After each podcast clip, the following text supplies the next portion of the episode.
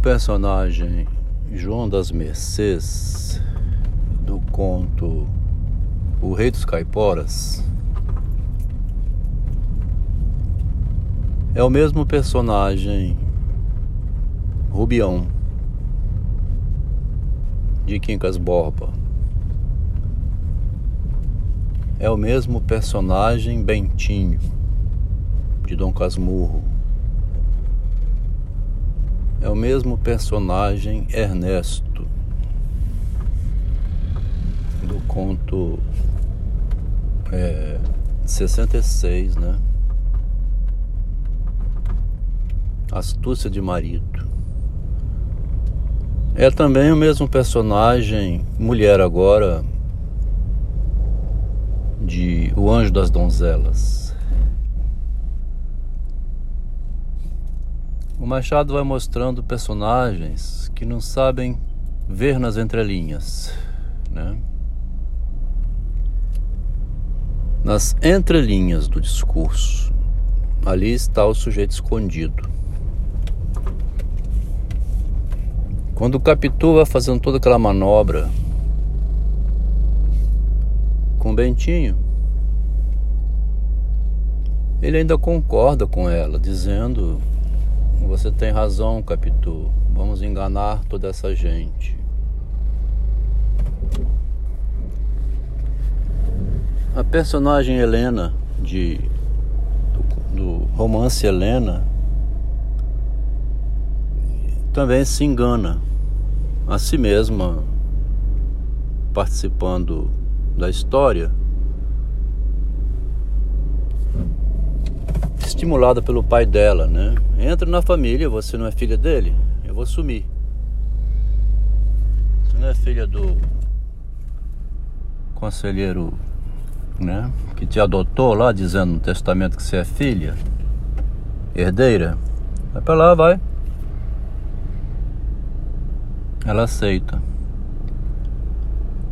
De um início ao outro do romance de Machado de Assis, ele mostra que o desejo da pessoa é manipulado pelo outro. Eu sou o desejo do outro, né? Tem outro em mim. O outro penetra em mim, me anima pensar igual a ele, fazer o que ele quer,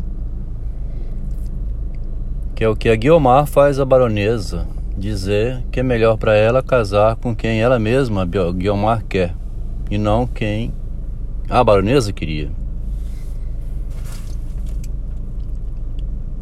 Tem esse jogo de linguagem, então, que é muito curioso, que Machado de Assis manuseia com isso, com extrema habilidade. onde ele vai mostrando João da, das Mercês, salvo inclusive do suicídio. Tudo é caiporismo para esse homem. Ele vai suicidar-se salvam ele porque ele não queria mais viver, mas querem que ele viva. Vale a pena continuar vivo ainda.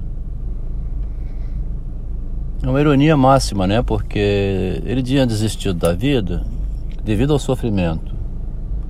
Trazem ele de volta para a vida para ele continuar sofrendo. Sofrendo o quê? O caiporismo. Que é uma lenda, né? Que a linguagem só por si mesma já é uma lenda, né? Ela constrói mitos. Então, a pessoa vai acreditando em mitos, em desejos, em sonhos irrealizáveis, de ficar rica, de amar, ilusório, sempre ilusão, né? sempre imaginário. Que é desmontado quando tem o desencontro com o real. Né? Nesse desencontro com o real, que aparece sempre em João das Mercês, quando uma frase é a seguinte, né? Tem uma frase, tem a frase seguinte, tem o próximo passo, né, no processo. De uma para a outra tem um pulo, tem um, tem um espaço em branco ali, onde entra o caipora. Entra o, o, o erro, né? A interpretação errada, entra o equívoco, entra a falha. Como fez o Joyce, ficando fora da obra, dizendo: What's up? The sky is up. Então, tem uma hierarquia na linguagem. Em Joyce, que ele diz: Não poderia ser coloquial Talvez, né? Devido ao ambiente religioso. De qualquer maneira, o Joyce não explica nada. Sou eu que estou inferindo isso. Por causa que o cumprimento WhatsApp não é respondido tudo bem, ok, legal. É respondido o céu está acima. E eu fiz a conclusão de que o autor, fora da obra, está rindo dessa ironia que os intérpretes e, os e os tradutores não botaram notinha de rodapé nas cinco traduções que tem em português para essa pequena nota. Assim como também não vejo notinha de rodapé e nem livro nem comentário mostrando que é nesse mesmo lugar, na inserção do espaço, né, do espaço de um lapso, que fala o Jacques Lacan, no espaço de um lapso, de um esquecimento, no espaço de uma falha, no tempo entre uma frase e outra, se insere ali o sujeito esperto modificando o sentido da frase. What's up? Aí o outro responde, The sky's up. Entre uma frase e outra se insere né, o sujeito mudando o sentido da resposta do cumprimento. Em João das Mercês é do início ao fim do conto, tudo dá errado em João das Mercês. Né? Já o tombo que ele leva, que seria de cair de costa, ele quebra o nariz porque cai uma telha solta no nariz dele. Entre a queda de um e a queda do outro, tem a queda de uma telha. Então, entre uma frase e outra, né, vai lá pegar o dinheiro, o marido vai, ele traz, emprestou o João das Mercês, a mulher fala, vai lá pegar de volta o dinheiro. É erro do início ao fim. E o homem ali não tem cabeça para fazer o revide como disse ontem, nem precisa ser nas entrelinhas. Um outro áudio, né? O Ernesto podia começar a gritar lá: Porra, vocês estão me enganando, eu estou sendo ridicularizado. Ele percebeu, né? Mas ele não tem força para falar. A pessoa percebe a hipocrisia do ambiente e não tem força, ou não quer incomodar, ou prefere ficar no prejuízo, ou não tem como falar soltaram um textinho hoje dizendo: não é, desmascare, não deixe, não intervenha. O, o textinho é interessante que eu vou ler aqui também, porque a gente não consegue lembrar as palavras corretamente. E vale a pena ler então, porque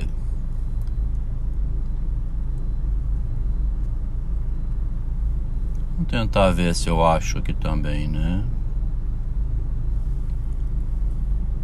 Tá na internet aqui no WhatsApp.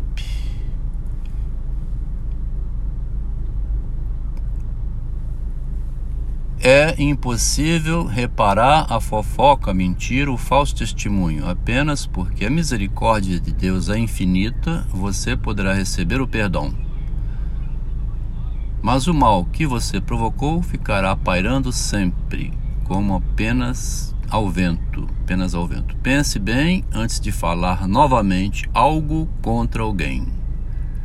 Que tal espalhar esta história por aí, como apenas ao vento, desconhecida no autor? Então, traz essas máximas, né? Pense bem antes de falar novamente algo contra alguém. A pessoa não pode falar, não deve, é aconselhada a não dizer, não sabe como dizer, fica ali sofrendo, né? A humilhação e não pode dizer assim, rapaz, você comprou um cavalo, você sabe que eu tenho medo de arma, você está armando contra mim uma situação para me ridicularizar frente à minha mulher. A Capitu joga o tempo todo, o Bentinho percebe E ele não fala, parem um pouquinho, gente. A Capitu está tomando todo o espaço, está direcionando tudo aqui em casa, minha vida inclusive. Propôs a mamãe, a dona Glória, que substituísse eu lá no seminário por um negro, né? Paga a promessa do mesmo jeito. Porque ela está interessada em casar comigo, que eu saio do seminário. Até aí tudo bem, eu estou interessado também em sair, mas que isso fique esclarecido. Não precisaria a Capitu ter feito tudo isso. Eu não quero ficar no seminário a ideia dela é maravilhosa, eu concordo. Botar uma pessoa no meu lugar, mamãe paga a sua promessa do mesmo jeito. Eu posso ficar aqui. Inclusive, vou pensar melhor agora se eu quero casar com essa mulher chamada Capitu, que age dessa maneira, articulando demais em benefício dela, mesmo que seja também meu. Poderá mais adiante ela articular contra mim. Não vou apoiar minha esposa dessa maneira. Né? Ensinaste tua mulher a desobedecer. Não chamaste atenção em público da sua mulher. Não pusestes um limite na sua mulher. Não controlastes a tua mulher. Foi apoiando a tua mulher e crescendo demais. Quando ela se tornou gigante, que você não controlava mais, foi ela que te eliminou e você agora poderá então, no máximo, publicar uma biografia, um livro, contar o seu romance. Mas você já está sabendo que foi você mesmo que fez a sua história, você construiu a sua tragédia. É assim que o Ernesto, que o Bentinho, que Helena, né, e outros mais, o Machado vai mostrando através do rei do caiporismo que ele é o rei dessas situações Enquanto narrador, né? Na vida privada ninguém sabe, ele deve ter tomado muito prejuízo, não se sabe também.